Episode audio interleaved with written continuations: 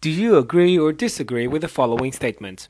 All children should be required to learn a second language in school. Use specific details and examples to support your opinion.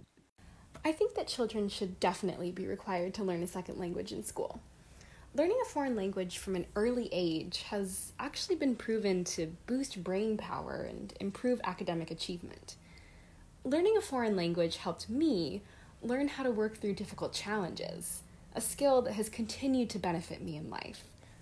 Learning a foreign language at a young age allows children to develop a sort of ear for the language and achieve better pronunciation and fluency later in life. I'm very grateful that I've been learning a second language since I was a young child because it helped me to achieve native like pronunciation. In fact, when I speak my second language, many people can't even tell that it's not my native language.